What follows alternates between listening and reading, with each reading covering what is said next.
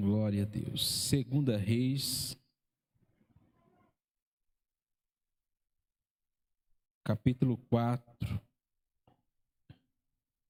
a partir do versículo 26.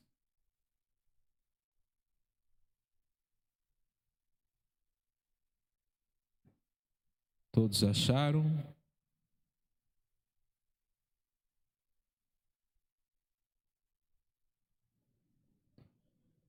Melhor, vamos ler a partir do versículo 18.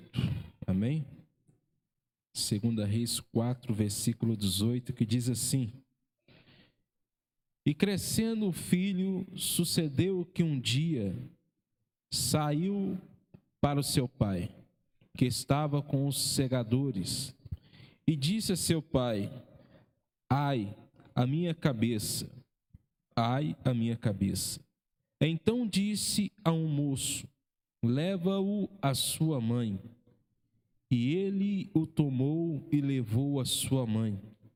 E esteve sobre os seus joelhos até o meio-dia e morreu.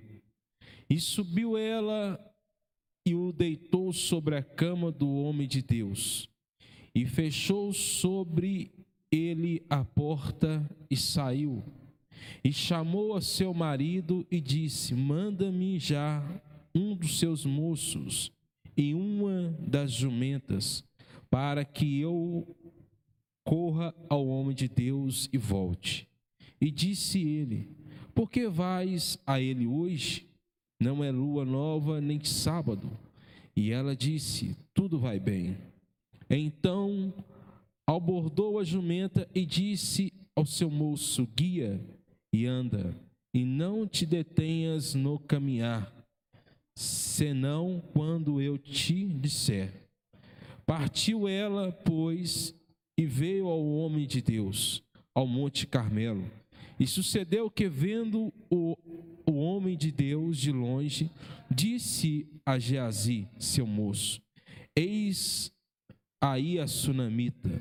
Agora, pois, corre-lhe ao encontro e disse-lhe: Vai bem contigo, vai bem com teu marido, Vai bem com teu filho? E ela disse: Vai, tudo bem. Pode se assentar.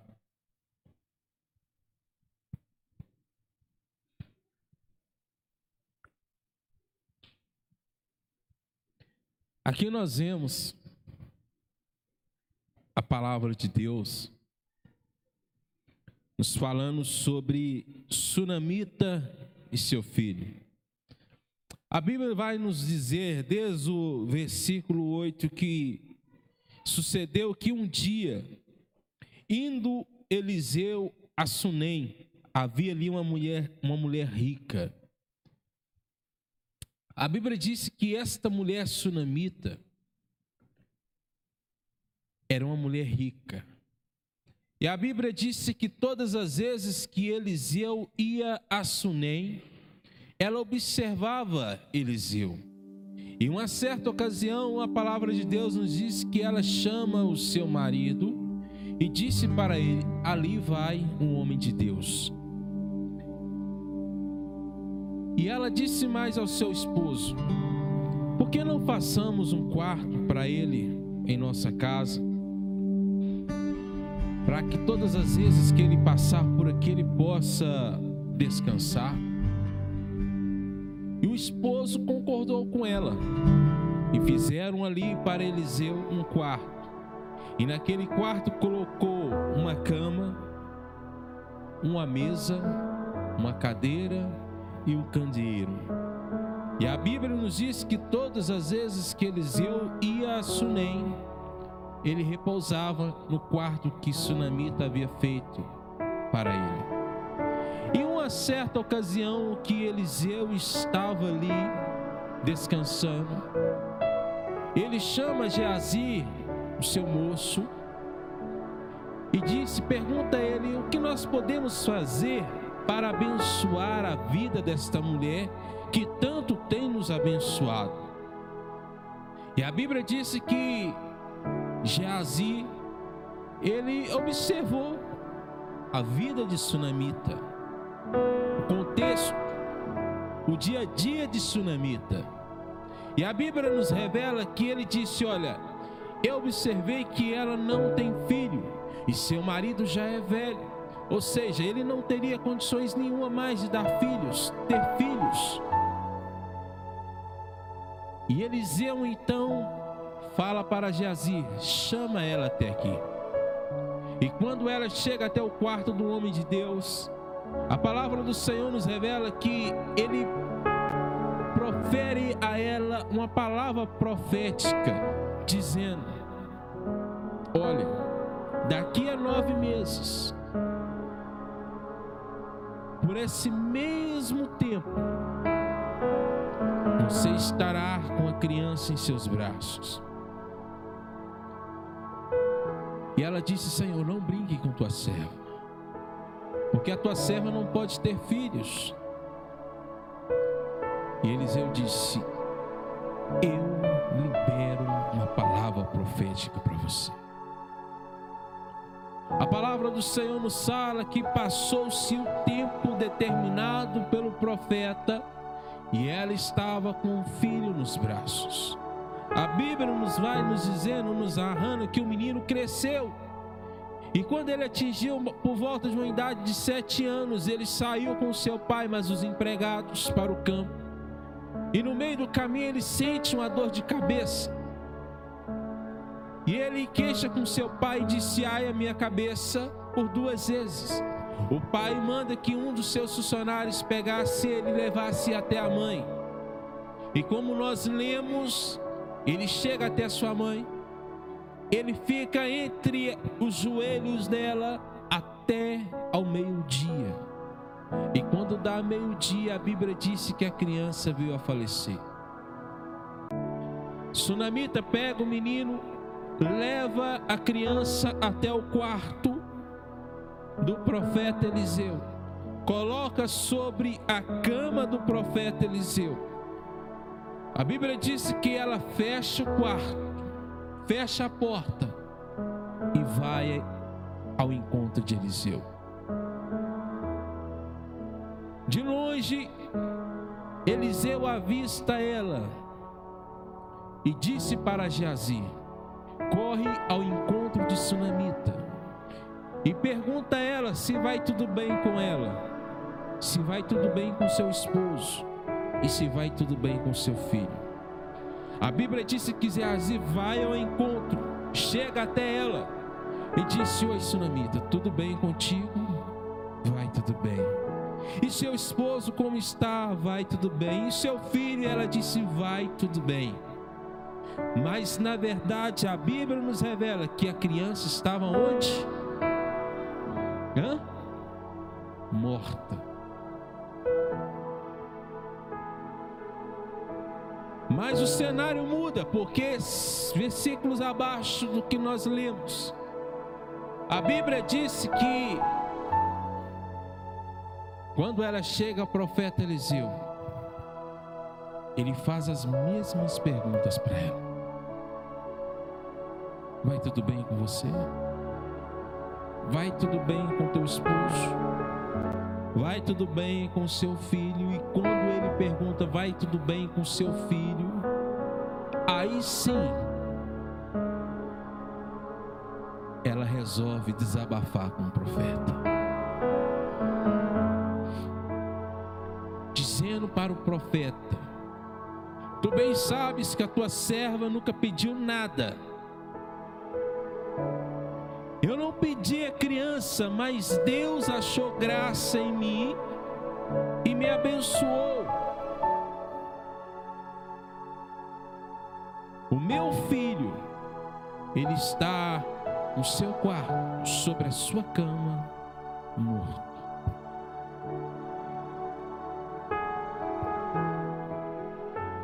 E que eu aprendo diante dessa palavra o que Sunamita nos ensina diante dessa palavra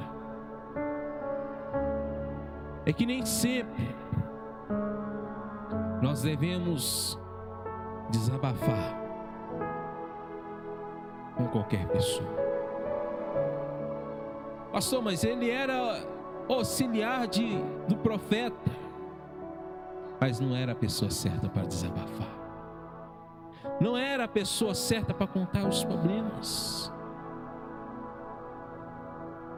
Mas quando ela chega diante do profeta, ela desaba, ela desabafa. O que eu aprendo com isso? Pastor, mas a Bíblia disse que que os santos devem comunicar suas necessidades, suas queixas com os santos. Amém. Mas a verdade, meus irmãos, é que tem muitos santos nos dias de hoje, infelizmente, que não querem ouvir mais as nossas queixas. Não tem paciência de ouvir os nossos problemas. É cada um por si, Deus por todos. Mas a Bíblia também ela nos diz que há um amigo muito chegado que nós temos, o Espírito Santo de Deus.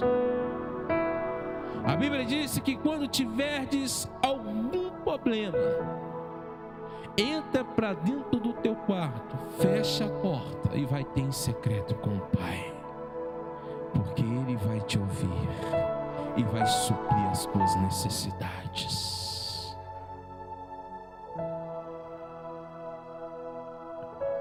A Bíblia diz que Eliseu chama Geazi e disse: Está aqui o meu cordão. O cordão que carregava o selo do profeta, significava autoridade.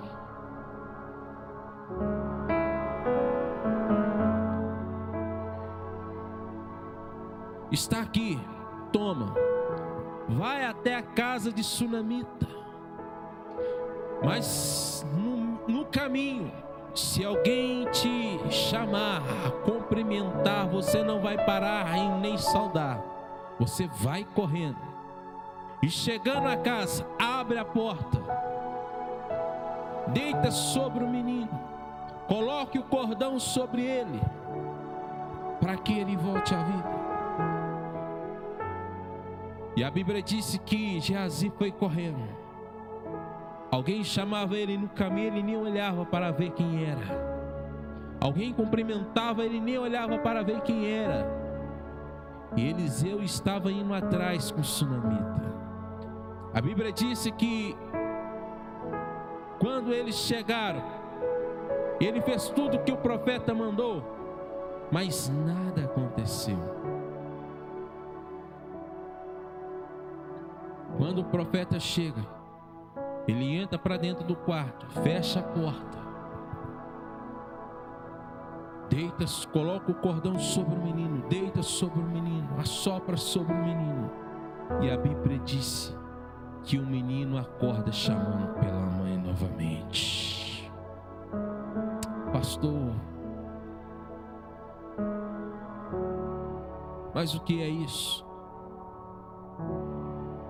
É que tem coisas só Deus vai entender você.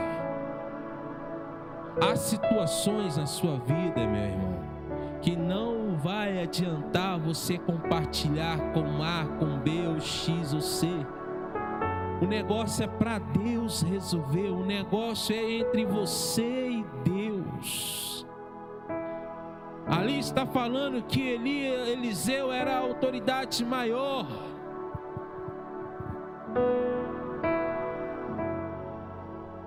Ele era a autoridade maior. A Bíblia disse que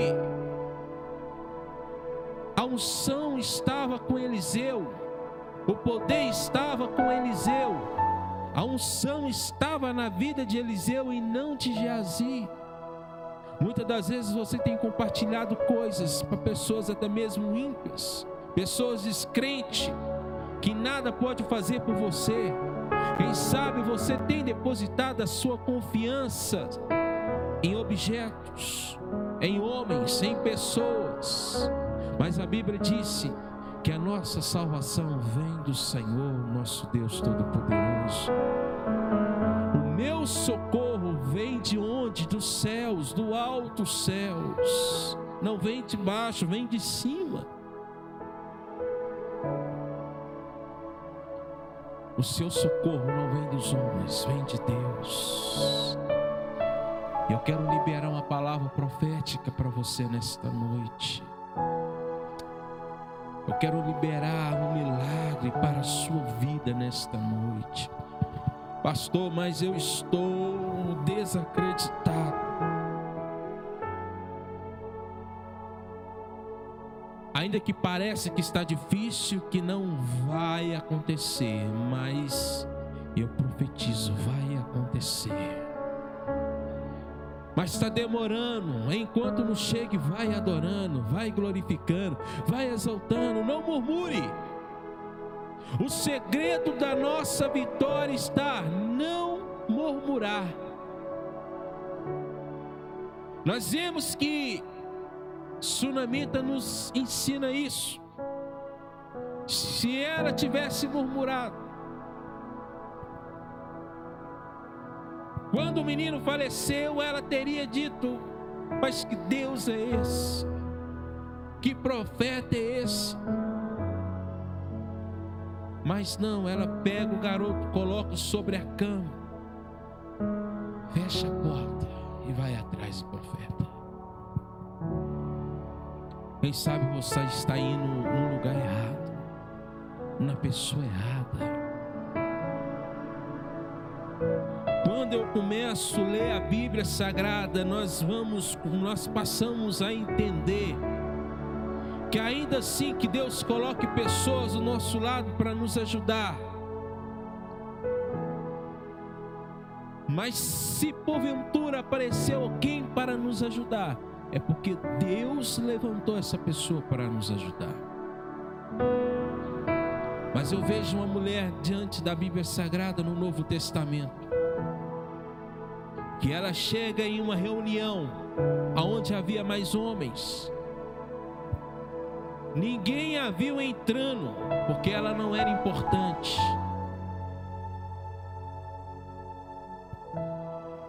A Bíblia disse que todos que estavam naquela casa, naquela reunião, naquele jantar, só viram ela quando ela estava onde? Aos pés de Jesus, beijando, banhando os pés dele em lágrimas.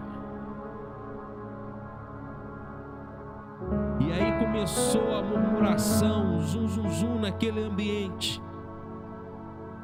E eles, nos seus pensamentos, diziam: se realmente ele fosse o Cristo esperado, ele saberia quem era esta mulher, o que ela já fez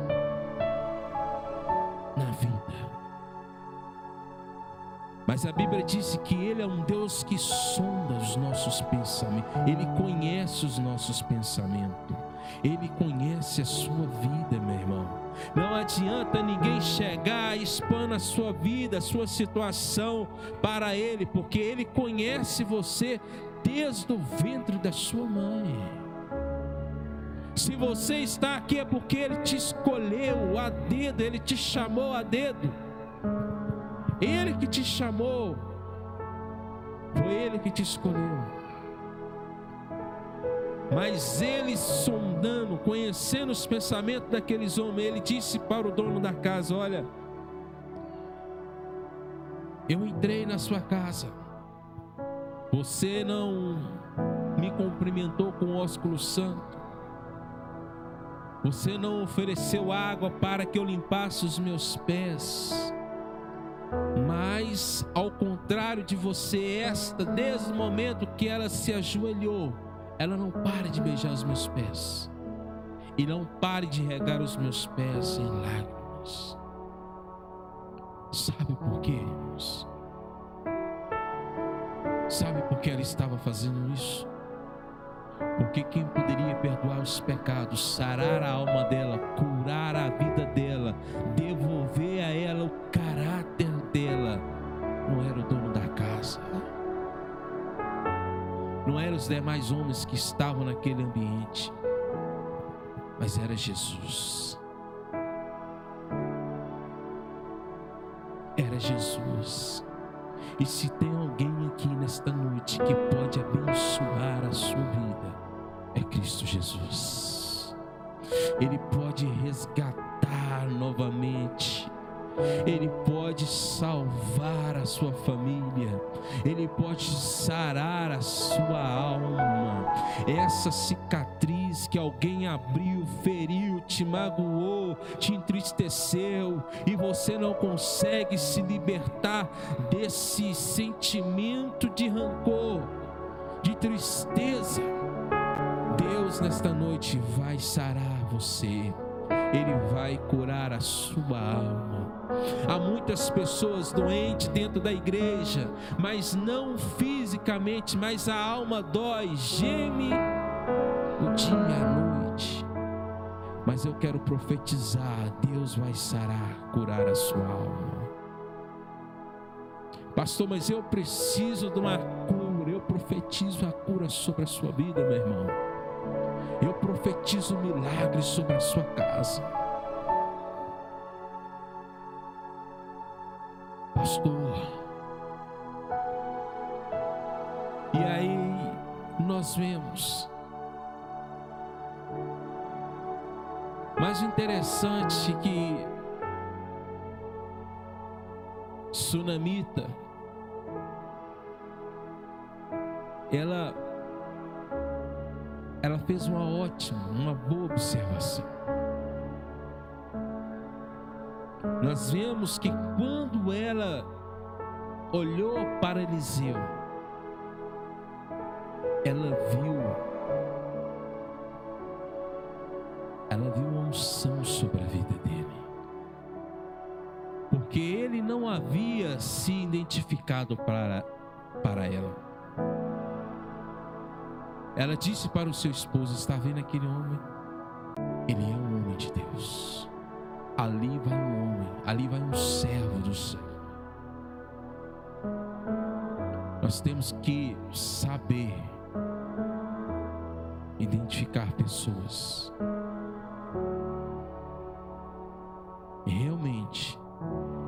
Quem nós devemos compartilhar algo.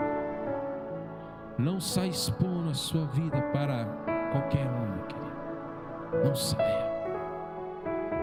Não saia. Pastor, mas eu tenho que desabafar. Tem pessoas que assim.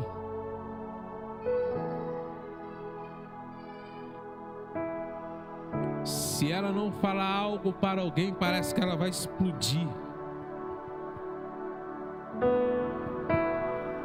Não, mas eu tenho que conversar, eu tenho que falar. Mas a palavra nos ensina, nos, nos ensina que não é assim. Se você está nessa situação, não, pastor, mas eu vivo isso, eu tenho que falar. Deus vai te libertar. Você vai falar para a pessoa certa no momento certo. Deus trabalha. Deus trabalha. Eu aprendi algo com o pastor Marcos que ele dizia o seguinte: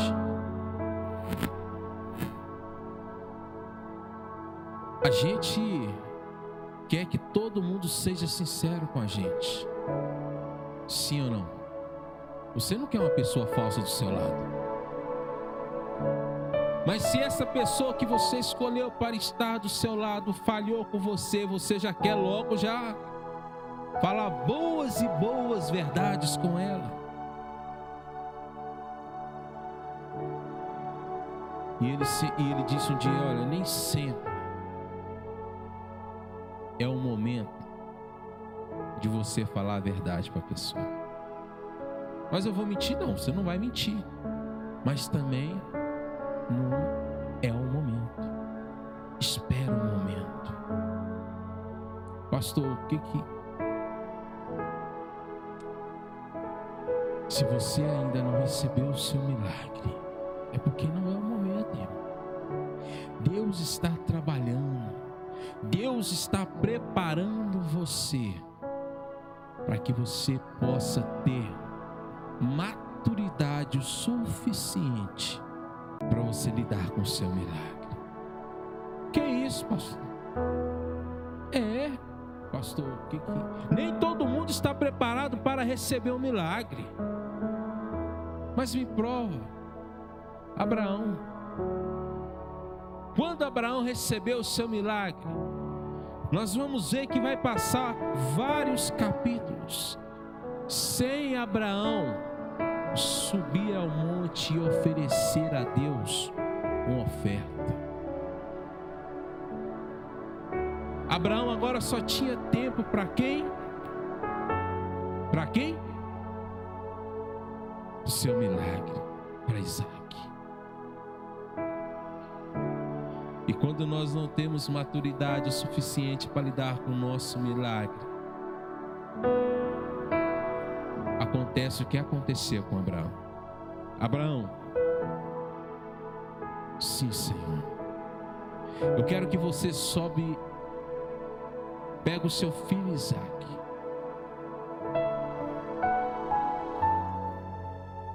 Eu vou te levar a um monte. E nesse monte, você vai me oferecer a ele em sacrifício.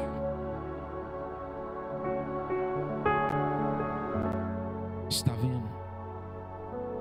Porque muitas das vezes que parece que o milagre está demorando, parece porque a gente ainda não recebeu aquilo que nós buscamos. É porque Deus está vendo. Ele está preparando nós. Está nos preparando. Você já viu ou conhece alguma pessoa que recebeu uma bênção e nunca mais pisou na igreja? Sumiu. Vê ela na rua, está sumido. Ah, pastor, é o tempo. Eu quero uma porta de emprego, Deus abre. E aí a pessoa soma. Por que se sumiu, filho? Ah, pastor, serviço, trabalho. Está tomando todo o meu tempo. Mas chega um dia que aí Deus vai pede um milagre de novo. Como fez com Abraão. Se você ainda não recebeu, é porque Deus está preparando você para você receber o seu milagre. Mas eu quero perguntar: quantos têm fé que Deus ainda faz milagres? Quantos ainda esperam no Senhor? Quantos ainda acreditam que Deus vai fazer o milagre acontecer? Então eu quero convidar você a ficar de pé.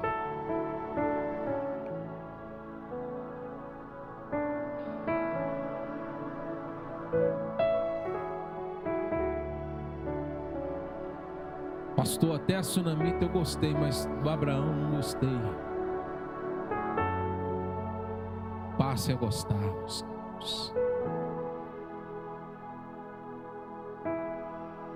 Eu vi um certo pastor que ele pregou sobre essa mensagem sobre Abraão. E no final da mensagem ele falou assim: Eu quero que você. E ele começou pela juventude. Eu quero que você traga o teu Isaac no altar e deixa ele aqui no altar. Aí começou a sair aquele monte de gente do meio da igreja e subir no altar. E a juventude me chamou muita atenção, porque os jovens, o que eles deixou no, no altar? Eles pegaram, tinha ali celulares, tablet. Eles pegavam o celular, tablet e jogavam em cima do altar. E aí ele começou a chamar a igreja, dizendo: Vem agora os irmãos, deixa o seu Isaac aqui no altar, aquilo que está te atrapalhando. E chegou um irmão lá, pegou a chave do carro e jogou a chave do carro em cima do altar. E eu estava lá embaixo. Eu falei, meu Deus, o que, que vai acontecer, Senhor? Que esse monte de celular em cima do altar, chave de carro em cima do altar, tanta coisa em cima do altar. E ele perguntou, o irmão falou assim: o que, que tem te atrapalhado? Ele falou assim: O meu carro tem me afastado do Senhor. E eu quero deixar ele em cima do altar. Aquilo que está atrapalhando, quero deixar aqui. Eu já não tenho mais comunhão. Eu me perdi no meio da caminhada. Mas nós vemos que Sunamita ela sabia aonde ela podia encontrar o homem de Deus. Você também sabe aonde você pode encontrar a sua salvação, o seu socorro, o seu milagre. Você sabe aonde foi que você perdeu. Você sabe aonde você começou a, a se desviar, o seu foco, o seu olhar.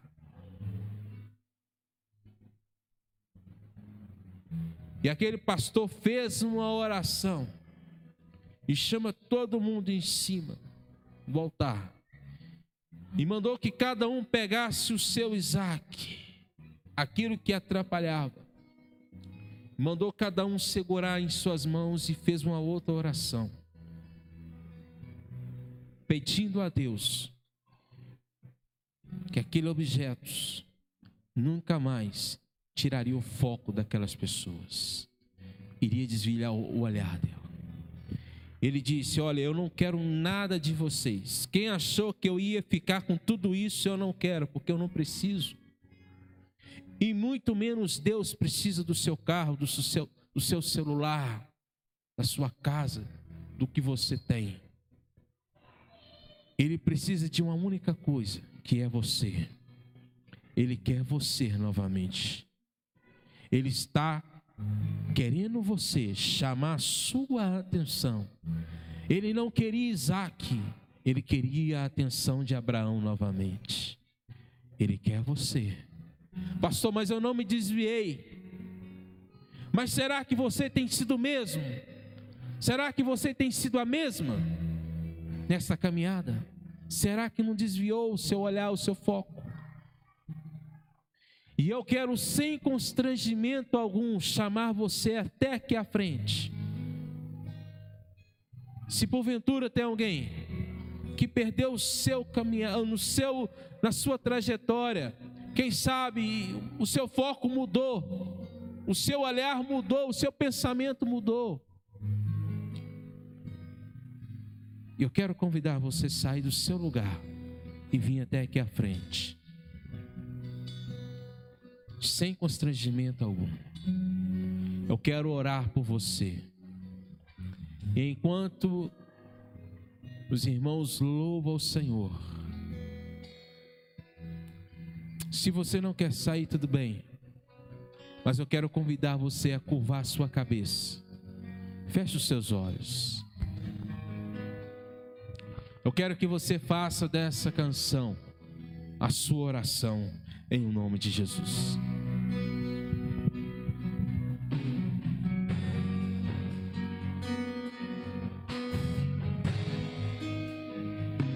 Meu Deus é Deus de milagres, Deus de promessas, caminho no deserto, luz na escuridão. Meu Deus, esse é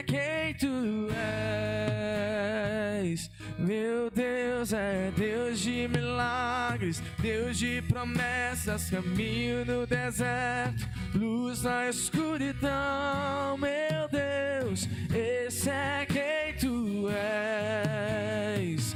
Meu Deus é Deus de milagres, Deus de promessas, caminho no deserto, luz na escuridão. Meu Deus, esse é quem tu és. Deus de milagres, Deus de promessas, caminho no deserto, luz na escuridão, meu Deus, esse é quem tu és, esse é quem tu és, esse é quem tu és, esse é quem tu és,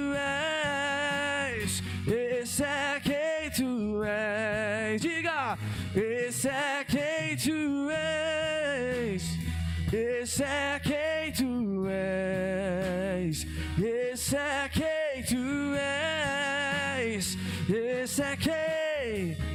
Somente as vozes, diga: O meu Deus é Deus de milagres. Caminho no deserto, luz na escuridão. Esse é quem tu és, meu Deus. Meu Deus é Deus de milagres. No deserto, luz na escuridão, meu Deus. Esse é quem tu és. Esse é quem tu Esse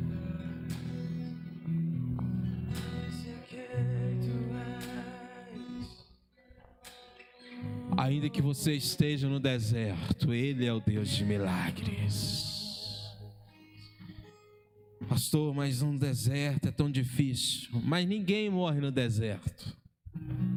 Ninguém. Deserto é apenas uma escola de aprendizagem. Porque mesmo em meio ao deserto, Ele faz milagres.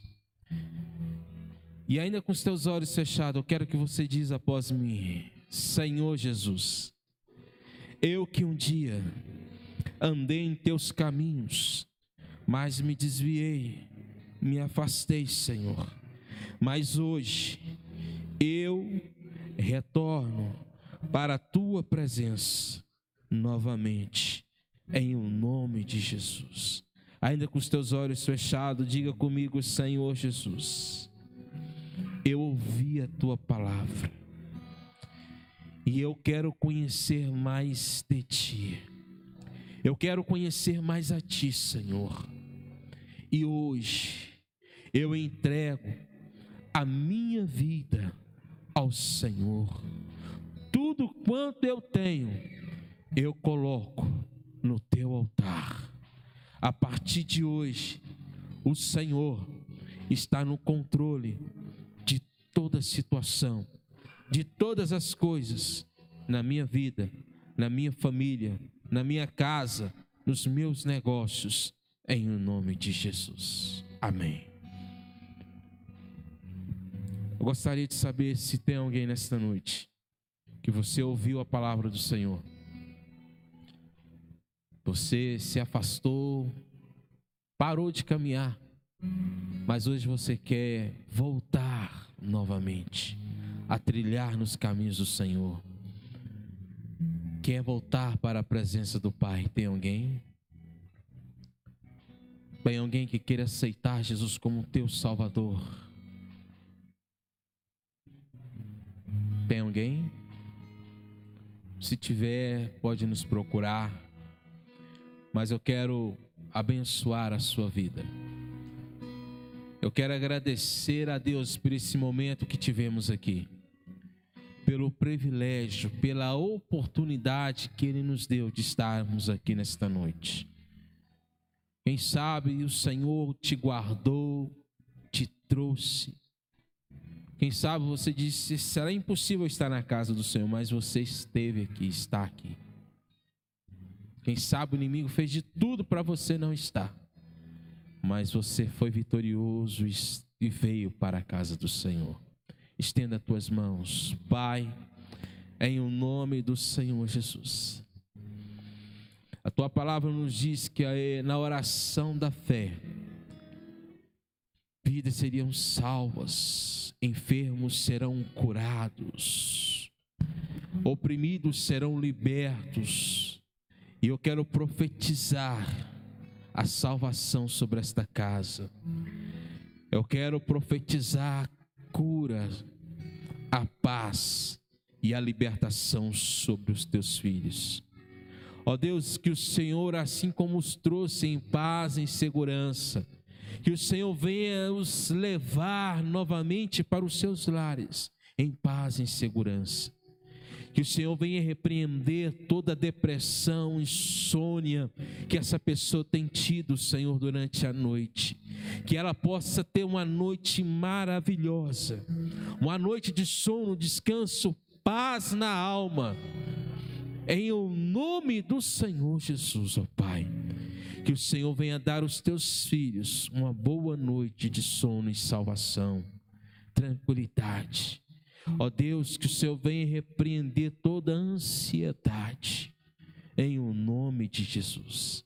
Amém e amém. Amém, meus irmãos. Estenda as tuas mãos.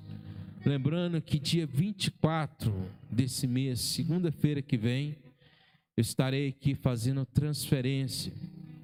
E no dia 25 estarei aqui iniciando o pré-batismo. Então você que queira fazer, batizar, nos procure. Nós estaremos semana que vem, terça-feira que vem, dia 25, iniciando o pré-batismo.